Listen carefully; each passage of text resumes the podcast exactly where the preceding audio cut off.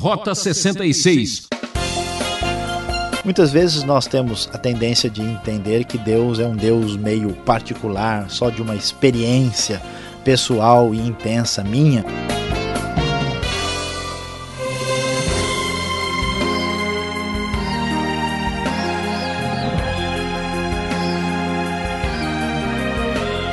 Você está embarcando em mais uma viagem bíblica e esse é o programa Rota 66. O professor Luiz Saião está apresentando a vida de Abraão em Gênesis capítulo 17 e 18. Você já viu algum contrato milionário? Não estamos falando de jogador de futebol. Aliás, tem um craque famoso que vive trocando alianças por aí, não é mesmo? Aliança com Deus é coisa séria. O fechamento do contrato esse é o assunto que o pastor Luiz Saião vai explicar. Chamo a sua atenção para essa aula aqui no Rota 66. É importante.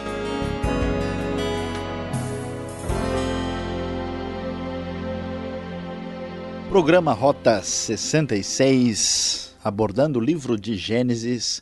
Nós vamos hoje observar a palavra divina no capítulo 17 e parte do capítulo 18 do livro de Gênesis. Vamos falar hoje sobre um tema, o fechamento do contrato. Vimos como Deus tem conduzido Abraão depois da sua promessa, a sua promessa de bênção para o, o grande patriarca. E nos últimos capítulos vimos como essa promessa está constantemente em ameaça nas escrituras sagradas, ameaças que muitas vezes vêm de dentro da própria família de Abraão, ameaça externa dos inimigos. E vimos ah, na última vez o capítulo 16 que fala do nascimento de Ismael, aquele atalho que não deu certo, feito por Abraão e Sara. No capítulo 17, nós vamos ver que Abraão agora já tem 99 anos de idade. Preste bem atenção, quando Deus fez a promessa para Abraão, ele tinha 75 anos de idade, se passaram aí 24 anos depois da promessa divina.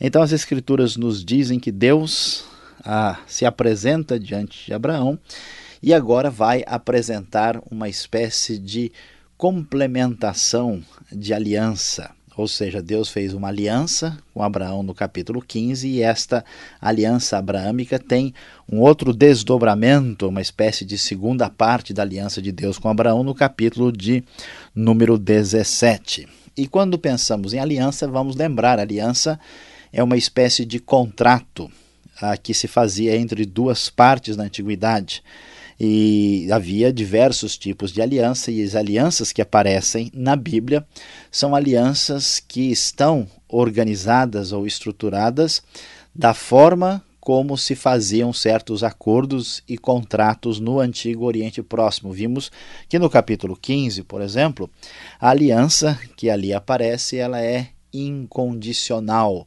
ah, quando Deus aparece ali como alguém que ah, faz uma espécie de concessão real para com aquele que lhe é subordinado, que no caso é Abraão. No capítulo 17, nós vamos ver um tipo de aliança um pouco diferente. Ah, observe bem nas Escrituras, no versículo 4 no versículo 9, aqui na nova versão internacional, nós vemos isso de maneira muito mais clara. Porque Deus diz assim: De minha parte, esta é a minha aliança com você. Você será o pai de muitas nações. Isso é o versículo 4. No versículo 9, o texto diz: De sua parte, Deus diz a Abraão: Guarde a minha aliança, tanto você como os seus futuros descendentes. Portanto, essa aliança é bilateral. Ela tem duas partes, é uma aliança que era feita na antiguidade baseada no modelo que se fazia quando um rei fazia a, o seu acordo, o seu contrato com uma espécie de rei dominado, com uma nação, é uma espécie de a aliança que a gente chama tecnicamente de entre suzerano e vassalo. Nesse sentido, esse tipo de aliança é considerada uma aliança condicional, ou seja, os termos da aliança se tornam válidos se as partes forem de fato fiéis, ideais àquilo que está sendo apresentado na aliança.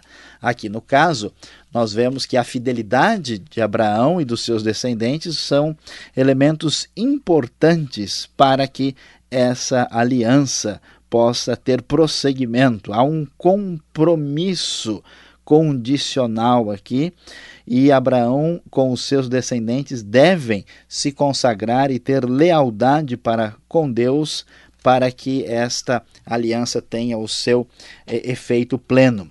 E o que Deus diz da sua parte para Abraão nesta espécie de parceria da antiguidade, que ele seria alguém que daria origem a muitas nações, e por isso, neste momento, para concretizar, até o nome dele é mudado de Abrão para Abraão. É, todos conhecem bem essa mudança desse grande patriarca, a mudança do seu nome para marcar este momento, porque ele agora seria chamado de pai de muitas nações. Ele se tornaria, portanto, muito uh, fértil, prolífero, daria origem a várias nações e essa aliança com ele estaria sendo estendida a todos os seus descendentes. Enquanto isso, Deus pede que Abraão venha cumprir a sua parte na aliança. Que parte é essa? De fato, a aliança vai garantir que, de fato, o Senhor venha a ser considerado o Deus de Abraão e seus descendentes. E, portanto, Abraão deve concretizar isso através de uma prática um pouco estranha para nós hoje no mundo ocidental contemporâneo, que é a prática da circuncisão bastante semelhante àquela operação de fimose. É, que é feita quando o menino tem uma necessidade, segundo a orientação médica. Aqui ela tinha um significado religioso. Já havia certas civilizações que tinham essa prática, mas não da forma como o povo de Israel veio a praticar. A ordem divina é que o fechamento desse concreto contrato, esse reconhecimento de parceria e aliança se daria pelo fato de todos do sexo masculino serem circuncidados, teriam de fazer essa marca que seria o sinal da aliança entre mim e vocês, como vai mostrar versículo de número 11 do capítulo 17. E assim, daí para frente, sempre que um menino nascia, com oito dias de vida, ele praticava a circuncisão, ou melhor, a circuncisão era feita nele, é o que os judeus chamam de Berit Milá.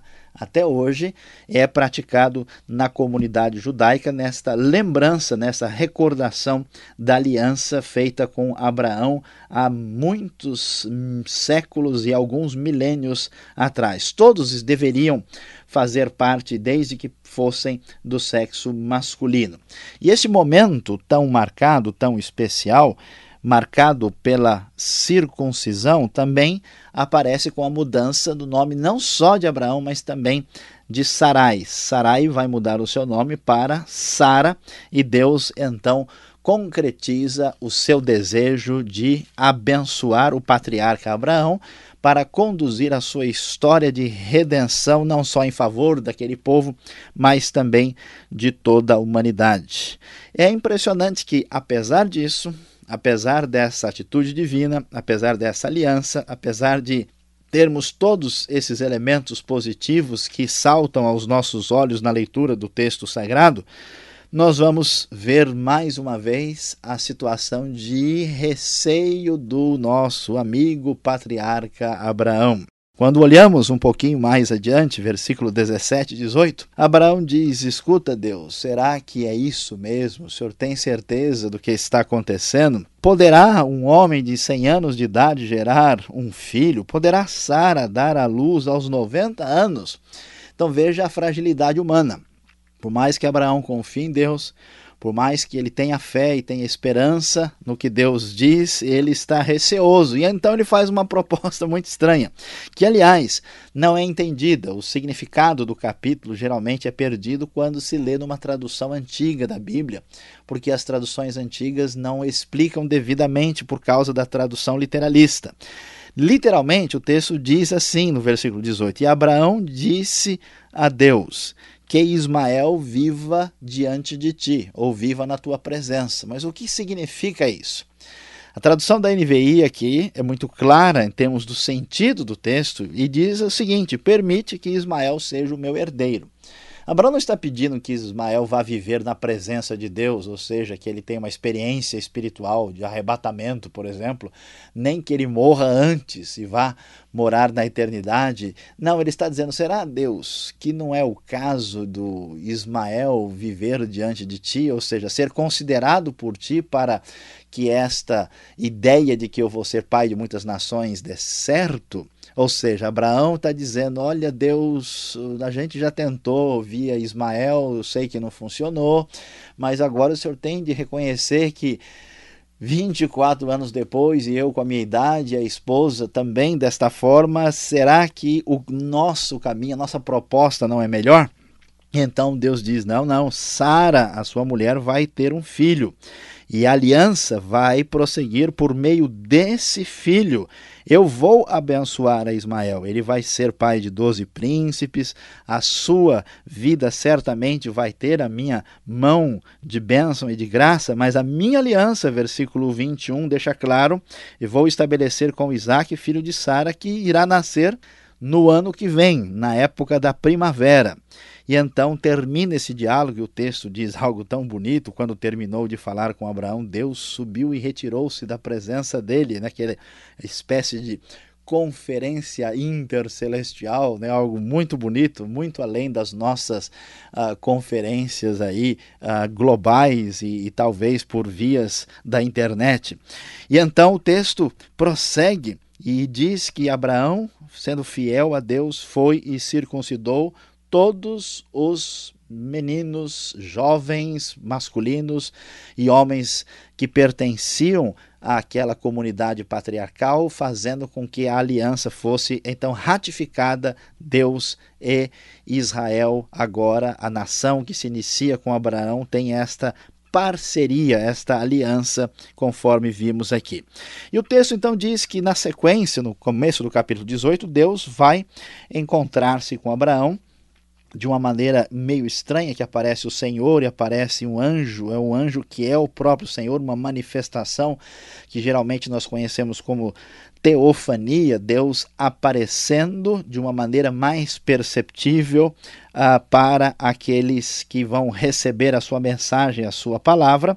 E então Abraão uh, encontra esse anjo do Senhor juntamente com Sara e eles preparam até uh, um momento especial para que comam junto uh, com aqueles seres celestiais e divinos que vão chegar, na verdade, mais de um ali. E o texto então nos diz que depois disso o Senhor falou diretamente que na primavera Sara, sua mulher, terá um filho, versículo de número 10. E assim como Abraão sugeriu que, quem sabe, Ismael seria o melhor caminho para que a promessa se concretizasse, Sara também mostra a fragilidade humana. E ela então, ouvindo isso, diz o texto sagrado, ela acaba rindo consigo mesma quando pensou: depois de estar velha e meu senhor já idoso, ainda terei esse prazer? Será que isso realmente é possível? E o Senhor então diz a Abraão: escuta o que acontece, porque Sara riu, porque ela está duvidando: existe alguma coisa impossível para o Senhor? E então Sara teve medo e mais uma vez mostra a fragilidade humana e mentiu, dizendo: Eu não ri. Mas ele disse: O Senhor, não negue, você riu. Deus continua firme na sua palavra. Ele ratifica a sua aliança com Abraão e com Sara. E aqui nós vamos ver que, da mesma forma como por um lado o texto mostra Deus conduzindo a história e fazendo com que a sua palavra se confirme como verdadeira, Do outro lado, a fragilidade do patriarca e da esposa aparece mostrando o que nós temos tantas vezes na nossa vida de fé, uma fé que precisa de ajuda, que precisa daquela expressão que surge no Novo Testamento: Senhor, ajuda a minha incredulidade. Mas Deus, com a sua graça, o seu poder, a sua soberania, leva adiante o seu plano, o seu propósito para que a sua vontade se estabeleça na vida dos patriarcas e na vida do povo de Deus.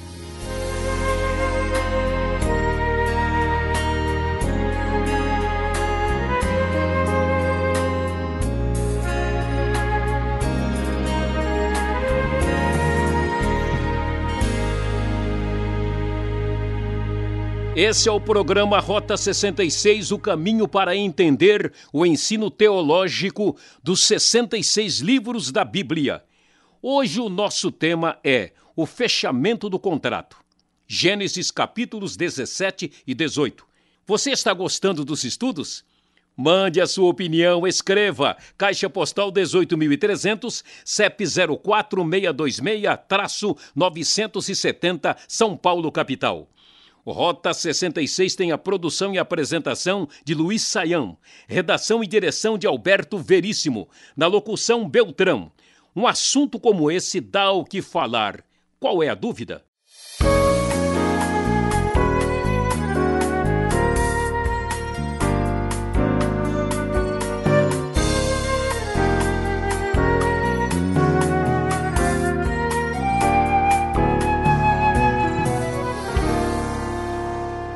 Muito bem, Saião, explicação aqui em Gênesis 17 e 18, um texto rico, tanta coisa para tirarmos, o nosso tempo é corrido e eu quero logo ir perguntando: por que da instituição da circuncisão? Que ritual estranho é esse que aparece agora e leva a marca todo judeu? Bom, Alberto, uh, uma questão importante ligada à circuncisão, primeiro é que aquilo era um ritual conhecido dentro daquele contexto. Alguns outros povos praticavam uh, circuncisão ou pelo menos algo bem semelhante a isso. Uh, e a pergunta é por que surge esse tipo de prática? Porque, de modo geral, as pessoas acabam dando muito valor a tudo aquilo que tem a ver com vida e com morte. Então, não há dúvida, todo mundo sabe muito bem que ah, o nosso nascimento ele surge a partir do envolvimento ah, sexual, de intimidade. Então, por isso havia uma aquela ideia que até Paulo diz, né, os, os membros, aquilo do nosso corpo que merece um decoro especial, a gente cuida com uma atenção especial. Isso é meio esquisito para a nossa mentalidade, mas acho que a ideia fundamental é que dali está um, um, um centro de vida. Né? É uma consagração, então. Assim Exatamente. Assim mais... Então, isso sempre teve ligação religiosa. Dentro do contexto de Israel, como essa prática era entendida, aparentemente, então, Deus utiliza de uma coisa que já existia dentro daquela realidade e estabelece uma ligação marcante, forte né?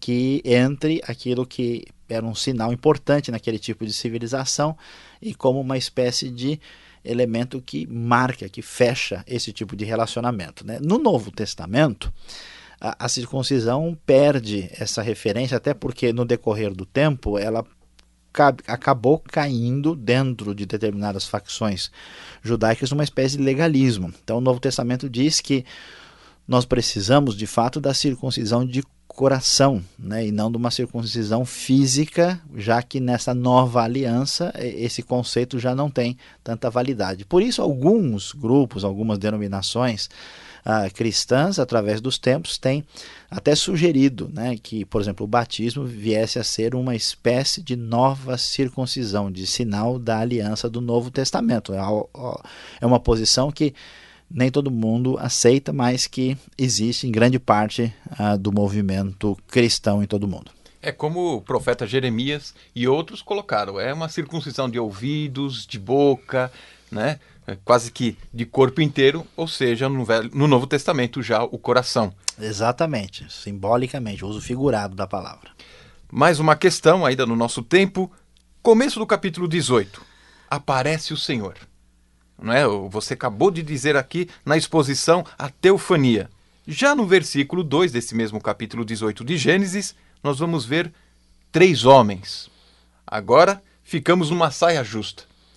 Era a Trindade, podemos dizer que era o Senhor mais dois anjos. O que, que o, o texto pode nos ensinar aí? É, o texto chama a atenção por causa disso. Quando a gente lê inicialmente, parece o Senhor, depois a ideia é que tem mais uma pessoa envolvida, tem três, e eles até comem lá, e o total de comida dá 22 quilos, só do que Sara preparou. Então veja que né, era a presença aí desse, desse grupo era forte. E faminta, né? É, então, agora... Uh, muitas pessoas às vezes querem desenvolver uma ideia de trindade já no livro de Gênesis e Antigo Testamento. A Trindade é uma realidade, mas ela não aparece nítida e com clareza no Antigo Testamento. É difícil exigir que seja uma Trindade. Isso traria muitos problemas teológicos. O mais provável é que existe o Senhor, propriamente como a teofania, acompanhado de dois anjos. E muitos estudiosos sugerem que essa, essa aparição, esse surgimento do Senhor de maneira mais concreta, essa teofania, para muitos é, é Cristo pré-encarnado, seria uma espécie de cristofania, né? Ah, é uma das maneiras de tentar ah, entender como é que o Deus Todo-Poderoso se apresenta de maneira mais concreta, mais objetiva e às vezes até visível, né? É, e até comendo, né? Sentando e Exatamente. Se levassem é. esse trio para um restaurante por quilo, né? A conta ia ser alta, né? 22 é, quilos. É, a vida, coisa né? não seria muito fácil, não.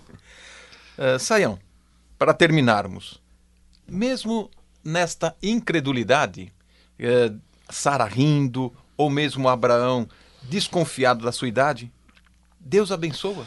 Olha, Alberto, aqui uma coisa muito importante para ser observado. Nós falamos um pouquinho sobre isso antes, mas não existe ser humano com fé perfeita toda a fé é fragilizada. Isso tem um valor muito grande para nós, porque a gente imagina assim: eu só vou servir a Deus quando eu realmente for um sujeito sério. Eu só vou estar realmente envolvido com as coisas de Deus porque eu não quero ser como os demais que são hipócritas e fracos.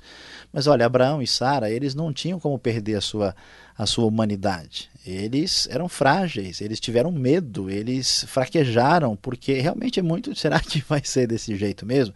Então veja, essa dúvida natural mesmo que ela não mereça tanto elogio, ela faz parte desse processo de crescimento. Como nós dissemos anteriormente, vamos repetir, a verdadeira fé nasce de um relacionamento com Deus que tem crise, que tem problemas, que tem dificuldades devido à fragilidade humana. Então, quando você duvidar da próxima vez, não se assuste tanto, duvide um pouco da sua dúvida, porque faz parte de um processo de crescimento espiritual. A gente pode dizer, eu sou normal, né? Exatamente. E eu posso ir na igreja, mesmo sabendo que lá existem pessoas que, que parecem olha... comigo. É verdade.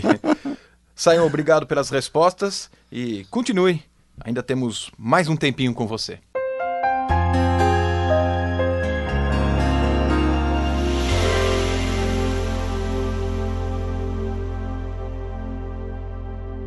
A grande lição que vamos ter aqui do capítulo 17, início do capítulo 18 de Gênesis, tem a ver com o Deus que age no meio do seu povo e através da história.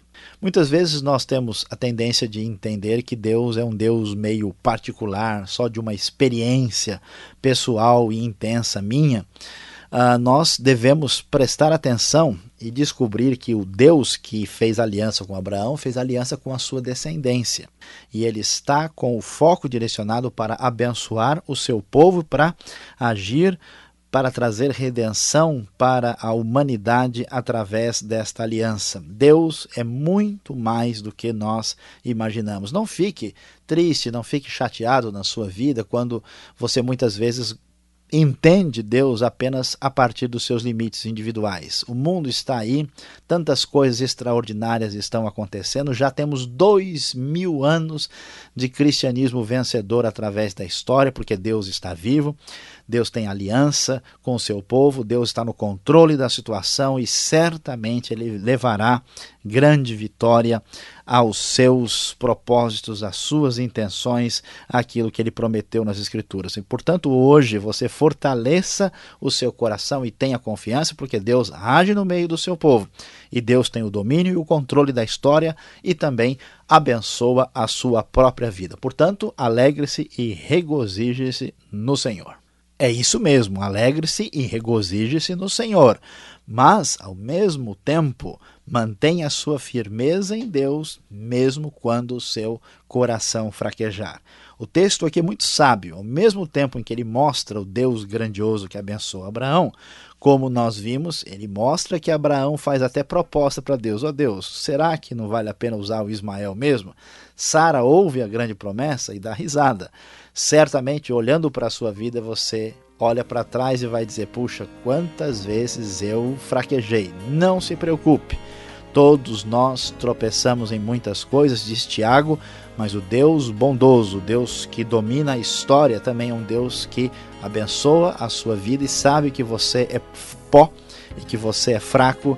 Portanto, observe as suas fraquezas, peça perdão a Deus e volte o seu coração na direção da rota certa, da rota 66, a rota das Escrituras, para que a sua vida seja ainda mais abençoada.